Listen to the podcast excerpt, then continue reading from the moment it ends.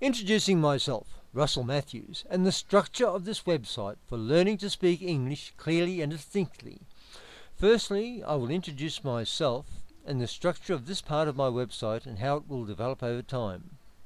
Initially, this website will be directed to the advanced student who is wishing to improve his or her spoken English and who has already learned to write English, including English grammar and vocabulary. I believe that the facility for tuition of English grammar and vocabulary is already well developed online on the internet. Once a student can read and write English, it is a very big advance to then speak English such that the speech can be readily and comfortably understood by a listener internationally in all English speaking countries. Of course, each aspect of learning a language, the written aspect and the spoken aspect, assists the learning of the other. As the reader will realize, the usual experience is that children learn spoken language prior to learning to read and write the language. Hence, learning to speak English from this site, which, I believe, has the best possible way of learning spoken English, has double benefits. I will read text that I have written on this site and record that in audio files in various formats. I recommend the Ogg Vorbis format as it is the most efficient in its use of bandwidth and because it is open source, it is freely available without cost. I will also produce the same audio files in MP3 and or WAV format.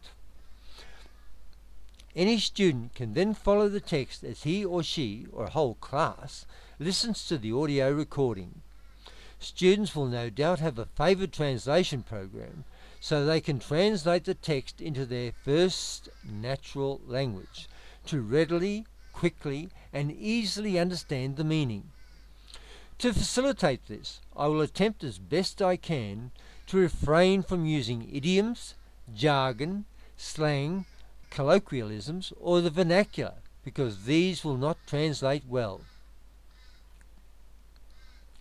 I will state at the outset I give my permission that these files can be freely downloaded and used by individuals and for schools teaching English speaking. In fact, I am happy if people wish to establish their own school and use the text and audio from this website as material for their school. It is the case that audio files are quite large. That means they may be slow to download.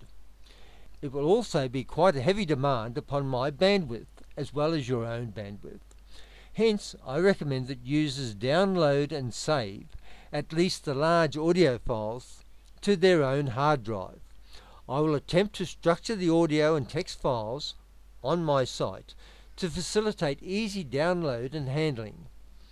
If I find the download bandwidth demand excessive, I may find it necessary to make a nominal charge to download the audio files but I trust that will be unnecessary.